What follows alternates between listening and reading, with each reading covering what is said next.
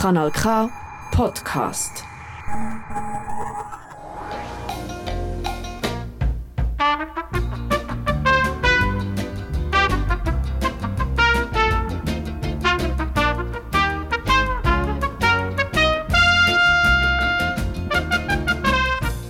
Da ist Radio Silberglau, gemacht von Seniorinnen und Senioren für alle, die gerne Radio hören. Für die, die uns das erste Mal zuhören und für die, die uns schon länger kennen. Ich bin Elisabeth Zulauf und ich freue mich, dass ich euch durch die erste Sendung vom 2023 darf Ihr hört uns auf Radio Bern Rabe, auf Kanal K, auf Radio Chico oder im Internet auf radiosilbergrau.ch. Das neue Jahr ist noch jung. Ich wünsche nach allen viel Glück dazu. Aber was ist eigentlich Glück?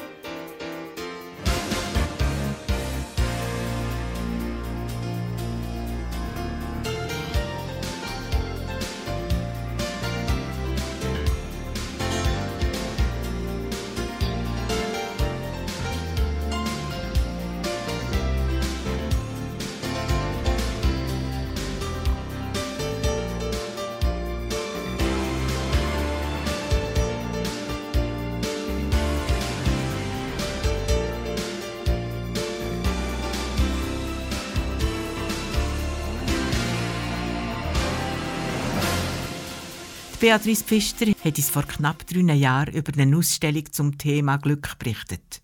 Global Happiness hat die geheissen. Unter Glück verstehen alle etwas anderes. Glück ist von einer Person zur anderen verschieden. Die Bedeutung variiert auch von Land zu Land. Alle die Zwischentexte redet Beatrice Pfister.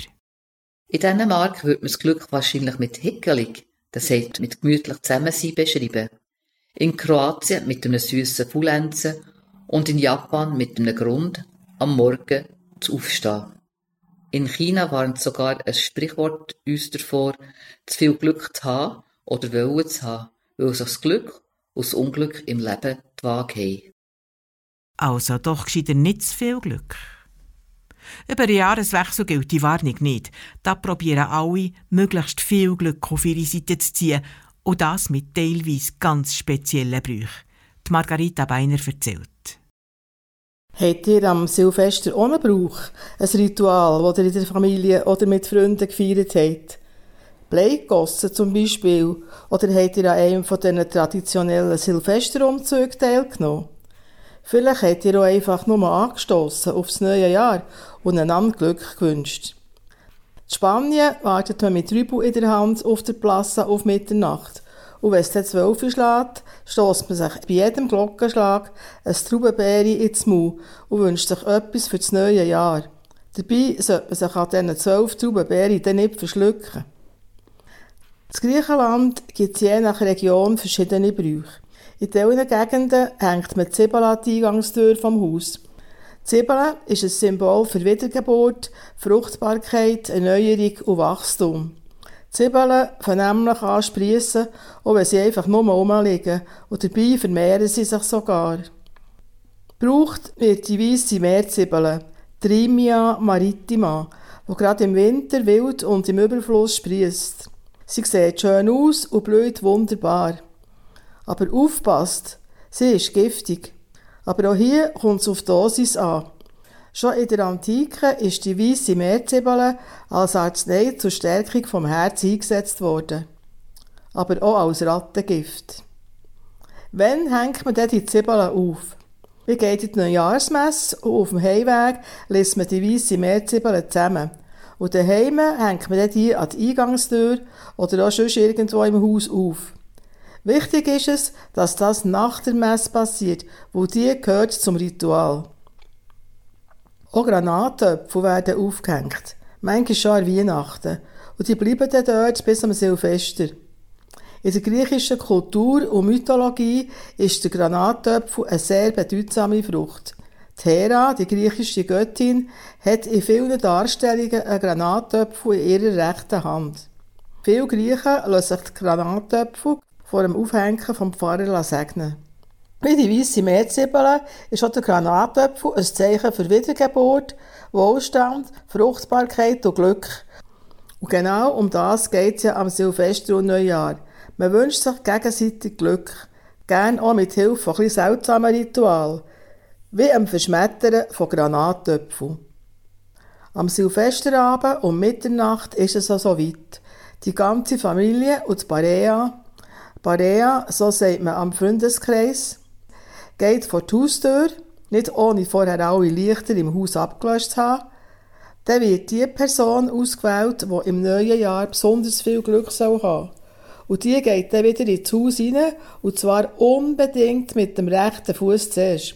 Sonst wird das nichts mit dem Glück für die Familie und die Barea.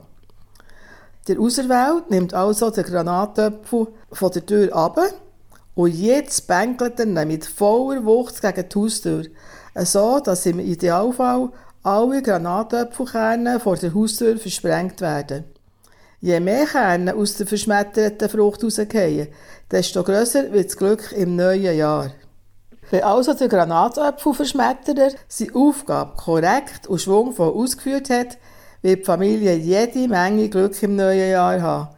Zumindest in der Theorie. Da ist es kein Wunder, wenn Verschmettererkandidaten im Vorfeld von dem Silvesterbrauch richtig gehend trainieren, für ihre Familie oder Parea so viel Glück wie möglich zu bescheren.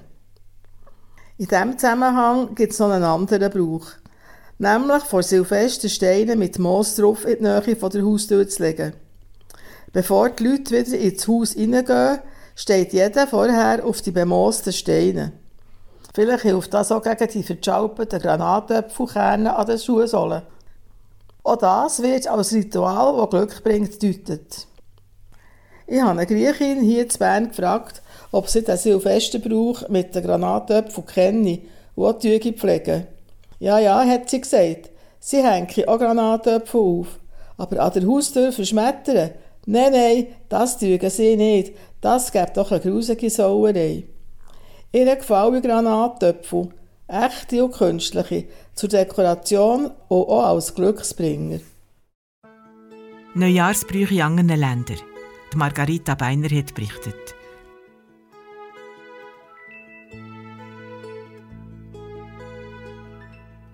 ABBA wünschen Happy New Year.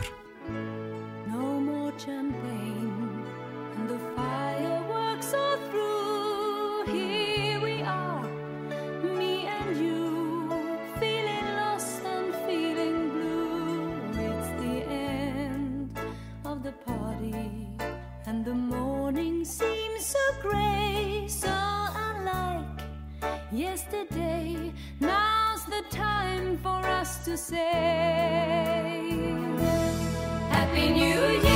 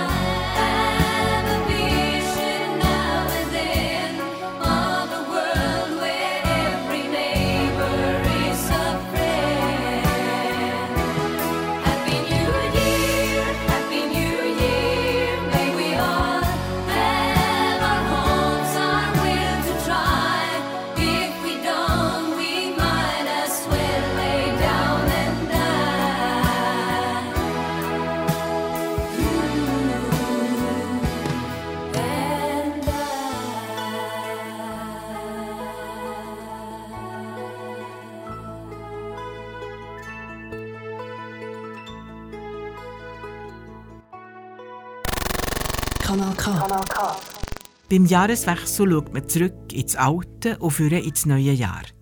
Man hat vielleicht Pläne für das Neue und malt sich aus, wie es dann könnte werden. Das haben Zielete von Autoren und Autorinnen schon vor 100 Jahren gemacht. Sie haben nicht nur ins nächste Jahr geschaut, sie haben 100 Jahre weit geschaut und sich vorgestellt, wie das denn dann könnte sein. Ihre Prognosen sind in einem Buch zusammengefasst. Das Buch ist vor 100 Jahren erschienen. Der Rolf Burgermeister hat das Buch gelesen und eine Auswahl gemacht. Diesen Beitrag hören wir in zwei Teilen. Die Welt in 100 Jahren. Seit Menschengedenken haben wir den Wunsch, die Zukunft können voraussagen. Die einen machen das mit viel Fantasie und Kreativität, wie zum Beispiel der Jules Verne, der 1905 gestorben ist. Er hat Bücher geschrieben wie Die Reise zum Mittelpunkt der Erde, Reise um die Welt in 80 Tagen und von der Erde zum Mond. Was man nicht kann, ist die Vergangenheit in Zukunft extrapolieren. Da nützen die schönsten Grafiken und Tabellen nichts. Es kommt bestimmt anders raus, als man denkt. Das hat schon der Karl Valentin gemeint, wenn er gesagt hat, unsere Zukunft ist leider auch nicht mehr, was sie einmal war. Interessant sind Bücher, die vor 100 Jahren geschrieben wurden und unsere heutige Zeit beschreiben. Ich habe so eins vor mir. Die einzelnen Kapitel sind von verschiedenen Experten geschrieben worden. Die Welt in 100 Jahren. Das ist im 1910 rausgekommen und beschreibt also die Zeit um 2000 herum. Eine Zeit, an die wir Silbergrauen uns noch gut mögen besinnen. Ich tue jetzt ein bisschen in diesem Buch schneuken und lese euch wahllos ein paar Stellen vor. Einer der ersten Sätze bleibt einem im Haus stecken. Der ist sogar schon 1897 veröffentlicht worden. Der Autor meint, er habe genügend Informationen, um die zukünftigen Verhältnisse auf der Erde zu beschreiben. Die sind geradezu haarsträubend. Von Gerechtigkeit, Ehrlichkeit, Freiheit haben diese Menschen keine Ahnung. Sie zerfallen in eine Menge von Einzelstaaten, die untereinander mit allen Mitteln um die Macht kämpfen. Ein Arzt weiß, was die Menschheit braucht. Wir bedürfen der Entdeckung eines elektrochemischen Prozesses, welches durch welchen die Krankheitskeime im Gewebe, in der Lymph und im Blut getötet werden, ohne den Zellen des lebendigen Körpers Schaden zu tun.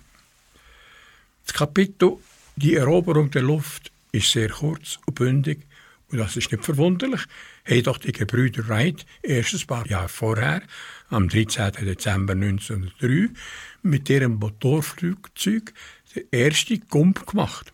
37 Meter in 12 Sekunden. Alles, was uns das Reisen, den Verkehr und Transport erleichtert hat, verringert für uns die Entfernungen, bringt das bisher Ferne näher und näher, macht den Fremden und Ausländer förmlich zum Landsmann, zum Nachbar, zum Freunde.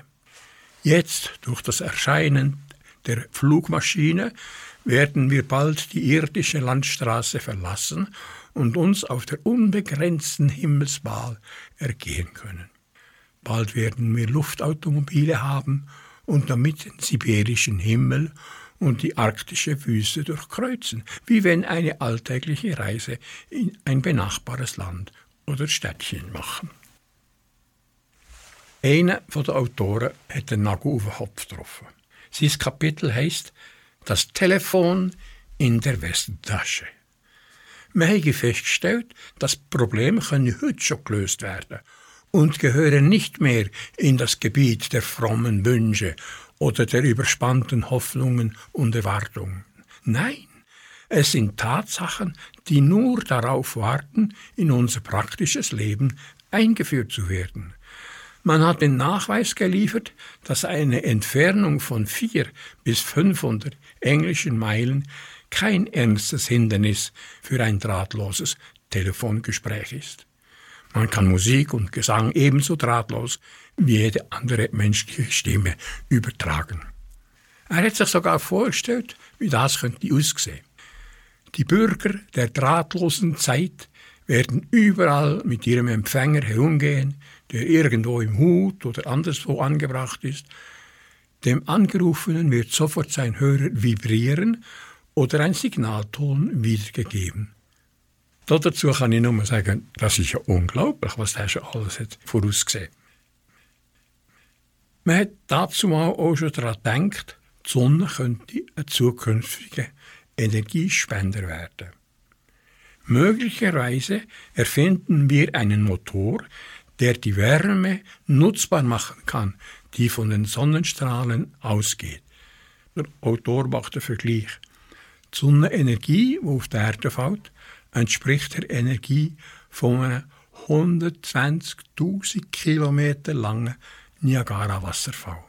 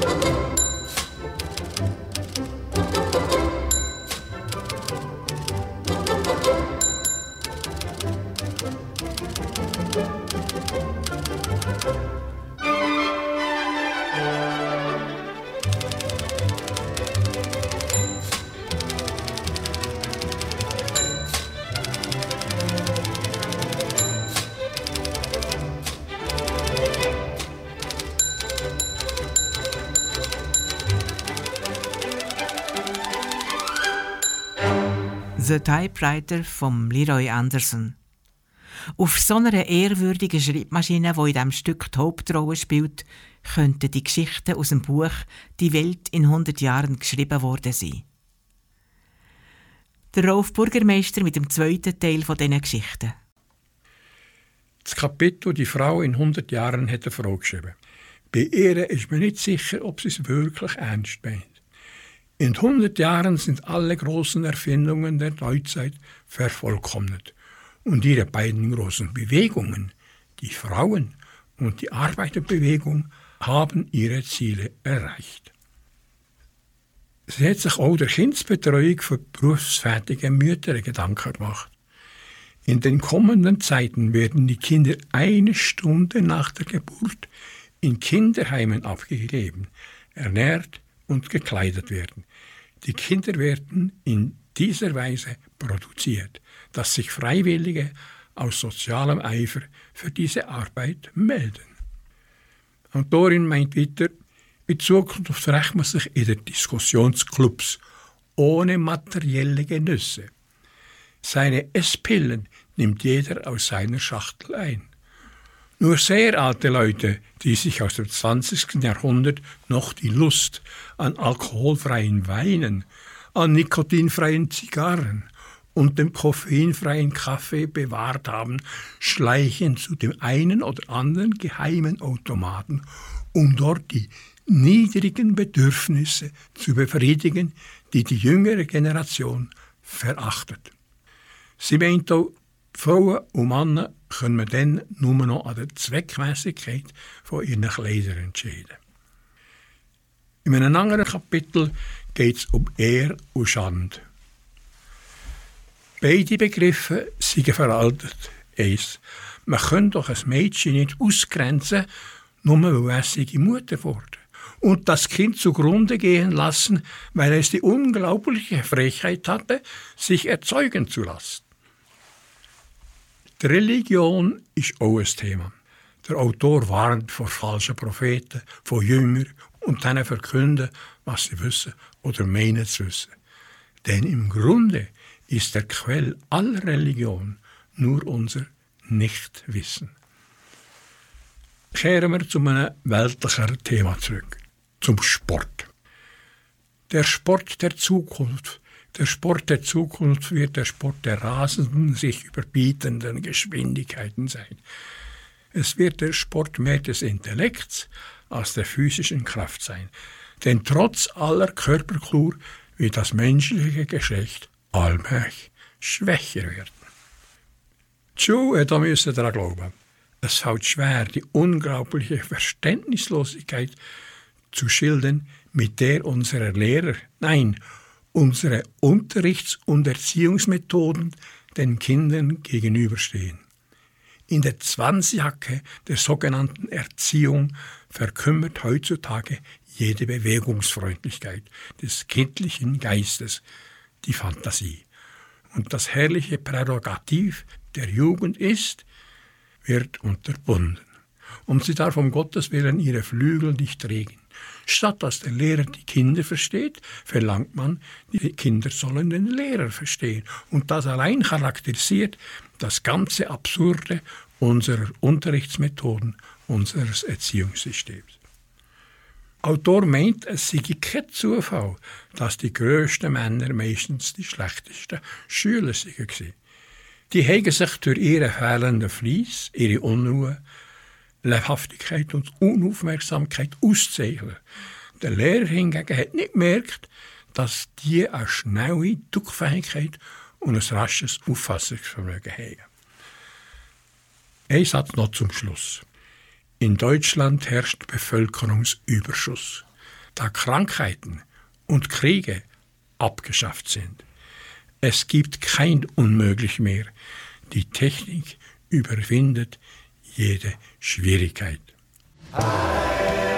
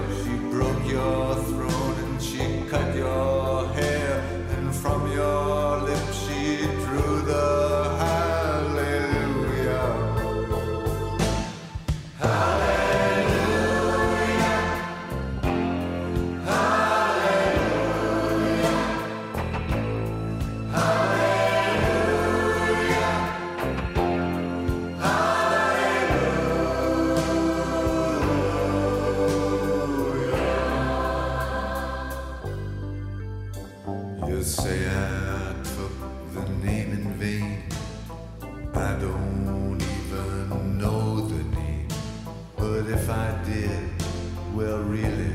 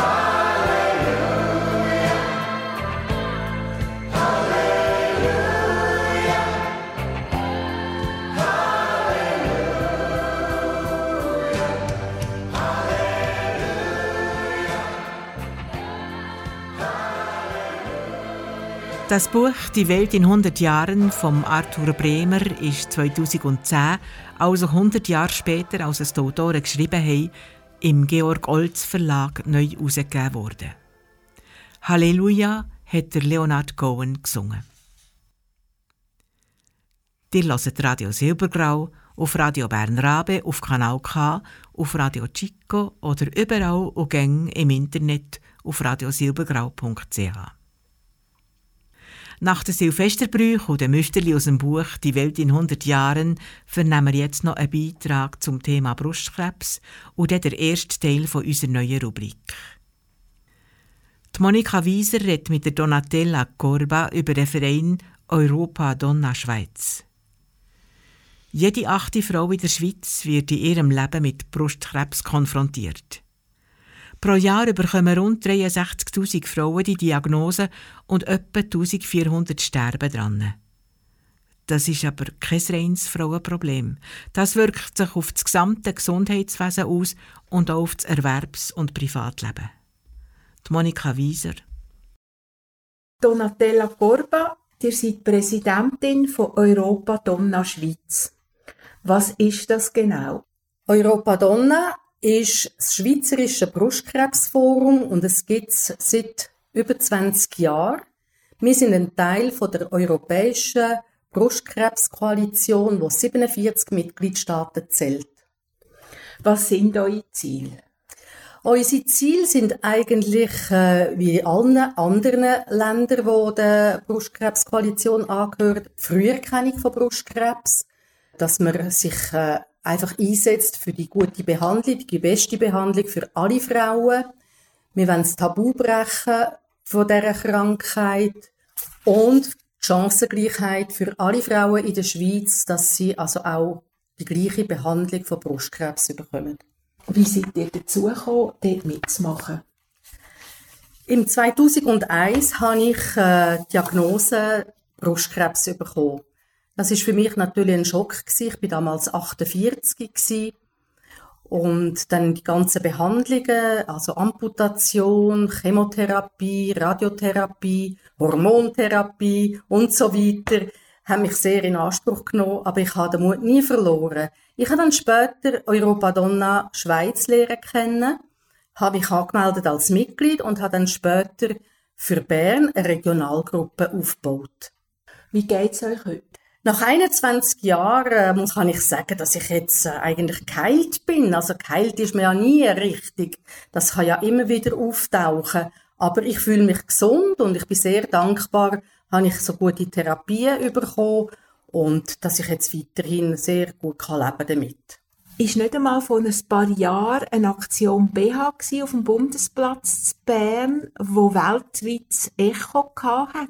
Um was ist es dort genau gegangen? Im 2008 hat eine Freundin von mir und ich, beide Betroffene, haben wir die Idee gehabt, ein Zeichen zu setzen, ein sichtbares Zeichen. Und wir haben gedacht, wir gehen auf den Bundesplatz. Und wie wäre es, wenn wir würden BHs aufhängen? Und wir haben gedacht, zuerst wir mal sammeln, vielleicht 1500, das entspricht der Zahl der Frauen, die damals pro Jahr in der Schweiz gestorben sind. Zuerst haben wir gedacht, ja, das bringen wir nie her und am Schluss haben wir doch fast 19.000 BH gesammelt. Und wir sind mit allen auf dem Bundesplatz. 1500 haben an einer Wäscheleine gehängt, also sieben Wäscheleinen sind das schwere Artikel und andere sind in Vitrinen ausgestellt worden und oder auf einem Berg auftürmt. Aber wir haben alle BHs haben wir auf den Bundesplatz gebracht. Die Forderung war, dass endlich ein Früherkennungsprogramm durch Mammographie, ein sogenanntes Mammographie-Screening für alle Frauen in der Schweiz eingeführt wird. Hat es etwas gebracht? Ist das mittlerweile eingeführt worden? Leider nicht in allen Kantonen. Es sind immerhin 13 Kantone, die das anbieten. Andere finden, das kann man sonst auch sonst machen beim Arzt, wenn er das verschreibt. Aber wir sind immer noch dran und ich weiß persönlich, dass andere Kantone schon wieder dran sind, etwas zu fordern von der Politik. Was heißt etwas zu fordern? Das ist natürlich das ganze Problem, ist natürlich ein politisches Problem. Das muss im Gesetz verankert sein, weil das KVG oder das Grundversicherung zahlt eine Mammographie, aber nur, wenn sie im Rahmen von einem Mammographie-Screening-Programm angeboten wird. Also all die Frauen, die sagen, ja, ich gehe ja in die Mammographie, die müssen das eigentlich selber zahlen, weil das noch in die Franchise reinkommt. Und wir wollen einfach ein qualitätsgesichertes Früherkennungsprogramm und das kann nur bestehen durch ein organisiertes Mammographie-Screening. Was bietet ihr an? Als Verein bieten wir an, unseren Mitgliedern zum Beispiel äh, Weiterbildungen in Mailand, wo sie nachher Botschafterinnen werden und informiert werden über Krankheit und wie man muss auftreten, um die Krankheit zu vertreten. Wir bieten auch an, dass die Frauen können an internationale Kongresse teilnehmen. Dann machen wir in der Schweiz regelmäßig Konferenzen. Wir haben jetzt vor ein paar Jahren einen grossen Patientenkongress gehabt. Der wird wiederholt im März 2023. Wir haben bei uns so kleinere Gruppen, Tavola Rosa, wo sich die Frauen können austauschen können, an einem Stammtisch. Dann haben wir noch unsere Laufgruppe Fit and Fun von den Breast Friends, wo regelmäßig an Volksläufen teilnehmen. Wer kann sich an euch wenden? Also in unserem Verein haben wir Frauen, die betroffen sind, aber auch Ärztinnen, Rechtsanwältinnen, Politikerinnen, Mann und Frau. Und jeder kann also Mitglied werden bei uns. Das kostet 50 Franken im Jahr. Und man kann sich über die Homepage anmelden. Wir haben europadonna.ch oder dann simplythebreast.ch. Dort drauf findet man noch verschiedene Geschichten von betroffenen Frauen, die auch Mut machen können.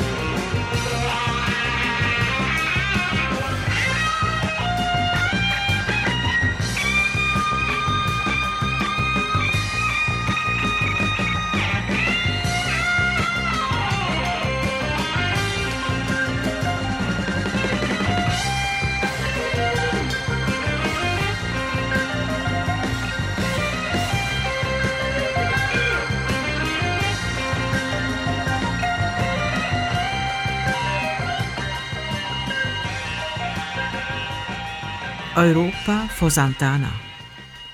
Vorher haben wir den Beitrag von der Monika Wieser gehört zum Verein Europa Donna, einem schweizerischen Brustkrebsforum. Kanal K. Wir gehen noch ins Jahr 2020 zurück in die Ausstellung Global Happiness. Glück wird auch gemessen. Und dann wird geschaut, welches die glücklichsten Länder der Welt sind. Ausschlaggebend sind auch eine gute Gesundheit, darum eine gesunde Natur und ein soziales Umfeld, wo man gut aufgehoben ist und Wertschätzung erfährt. Und auch, dass man Einfluss auf die Gestaltung der gesellschaftlichen Rahmenbedingungen hat und aufs regiert werden. Es erstaunt darum nicht, dass die vier nordeuropäischen Länder Finnland, Dänemark, Norwegen, Island und auch die Niederlande und die Schweiz seit Jahren die ersten sechs Plätze auf der weltweiten Glücksleiter belegen. Und dass der Glücksindex für arme, kriegsplagte Länder wie der Jemen, Syrien, Afghanistan, Tansania und Südsudan am tiefsten ist. Das steht im UNO-Weltglücksbericht, wo jedes Jahr rauskommt. Beim Messen vom Glückszustand von einem Land spielt hier Wohlstand pro Kopf eine grosse Rolle. Oder dabei das Bruttoinlandsozialprodukt, von dem Robert Kennedy mal gesagt hat. Das Bruttoinlandssozialprodukt misst alles, außer dem, was das Leben lebenswert macht. Es gibt Glücksforscherinnen und Forscher, die seine Einschätzung teilen. Sie sagen, dass die UNO nicht nur die Lebenszufriedenheit der Menschen zu wenig beachte, sondern auch ausblende, wie man in einem Land beim Schaffen von Wohlstand mit den natürlichen Ressourcen umgeht. Sie haben darum einen alternativen Glücksindex, der Happy Planet Index, entwickelt und auf dieser Glücksleiter schwingen andere Länder oben aus, nämlich Costa Rica, gefolgt von Venezuela, Mexiko und Vietnam. Norwegen belegt den ersten zwölften Platz, Niederlande der 18. und die Schweiz der 24. So kommt es raus, wenn man eine Sache aus verschiedenen Blickwinkeln anschaut. Dre Conniff Singers mit Happiness is.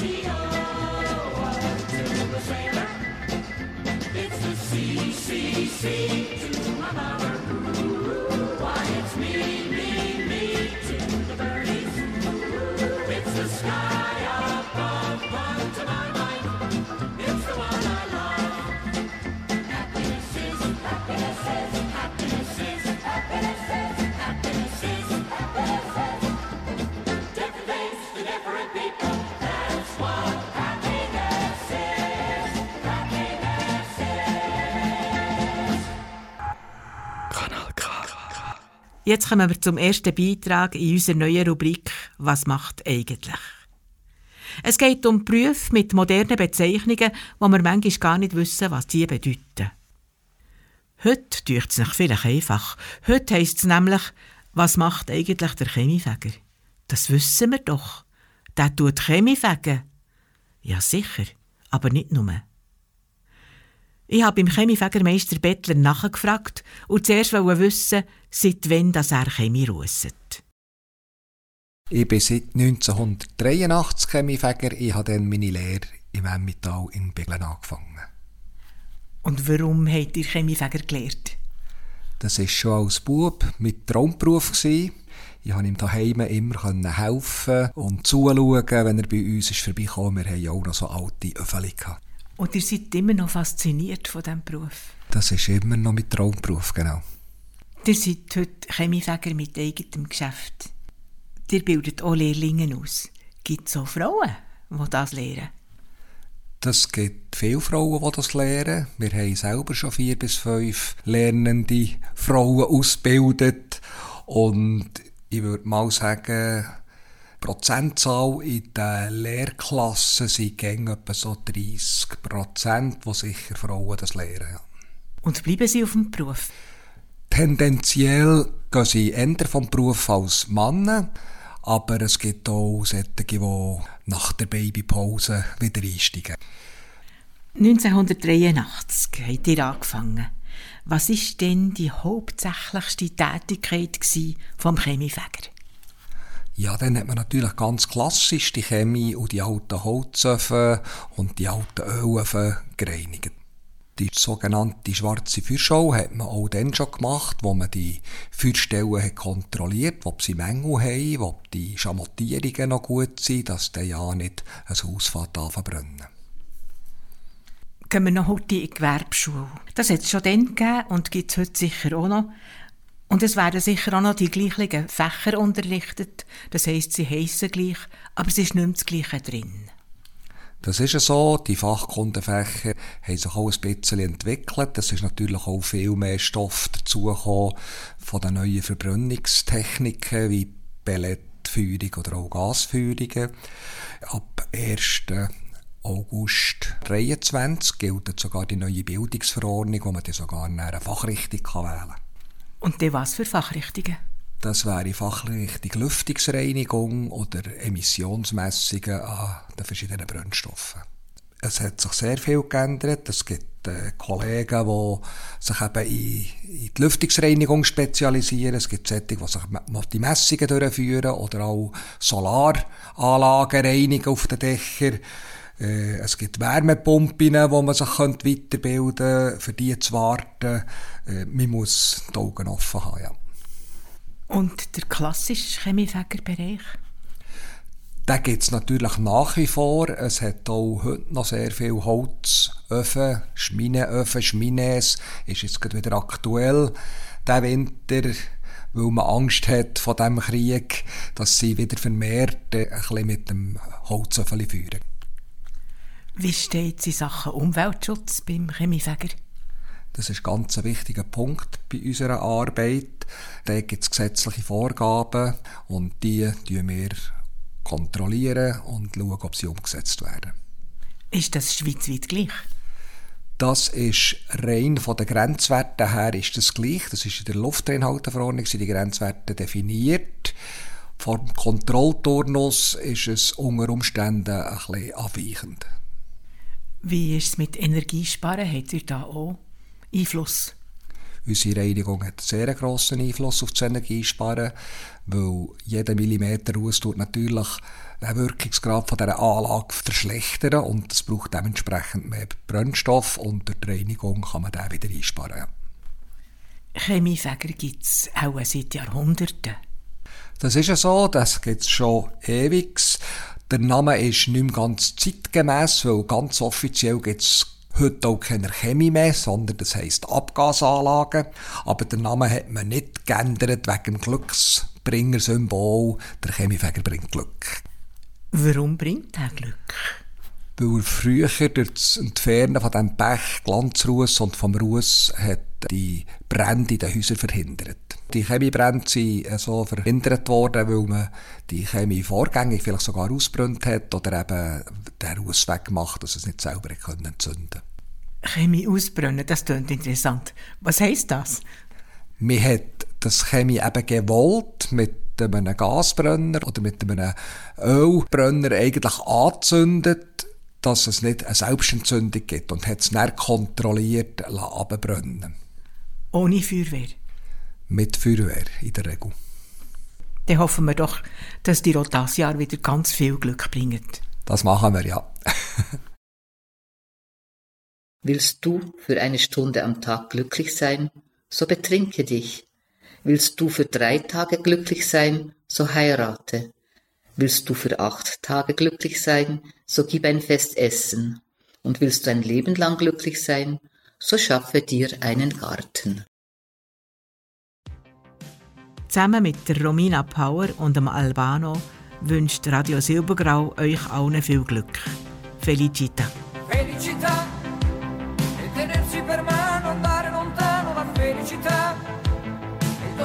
innocente in mezzo alla gente la felicità. E restare vicini come bambini la felicità. Felicità. Felicità è un cuscino di piume, l'acqua del fiume che passa e che va.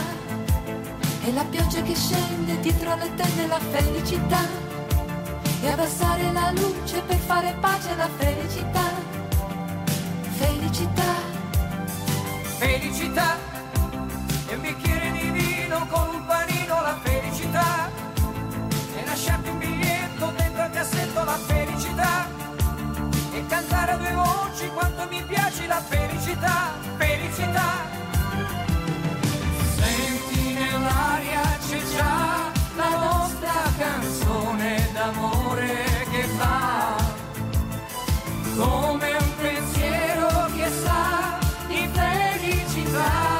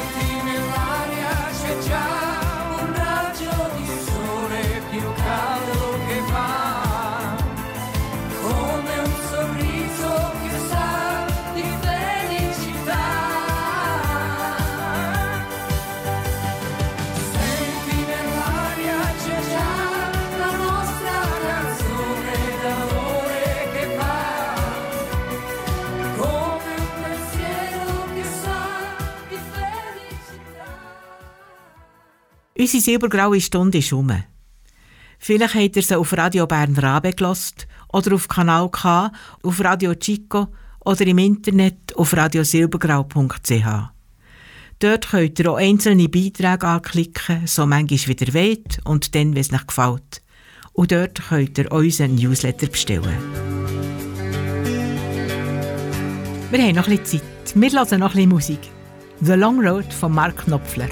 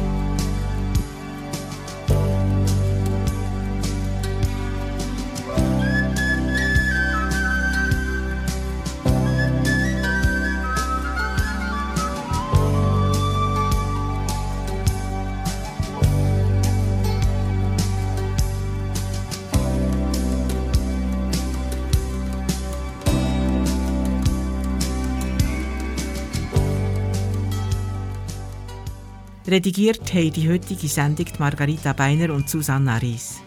Die Musik hat Erika Oesch zusammengestellt, Technik Roland Schmidt und Christine Müller, Moderation Elisabeth Zulauf. Ich freue mich, wenn ihr auch das nächste Mal wieder dabei seid, wenn es heisst, da ist Radio Silbergrau. Bis dann, habt eine gute Zeit.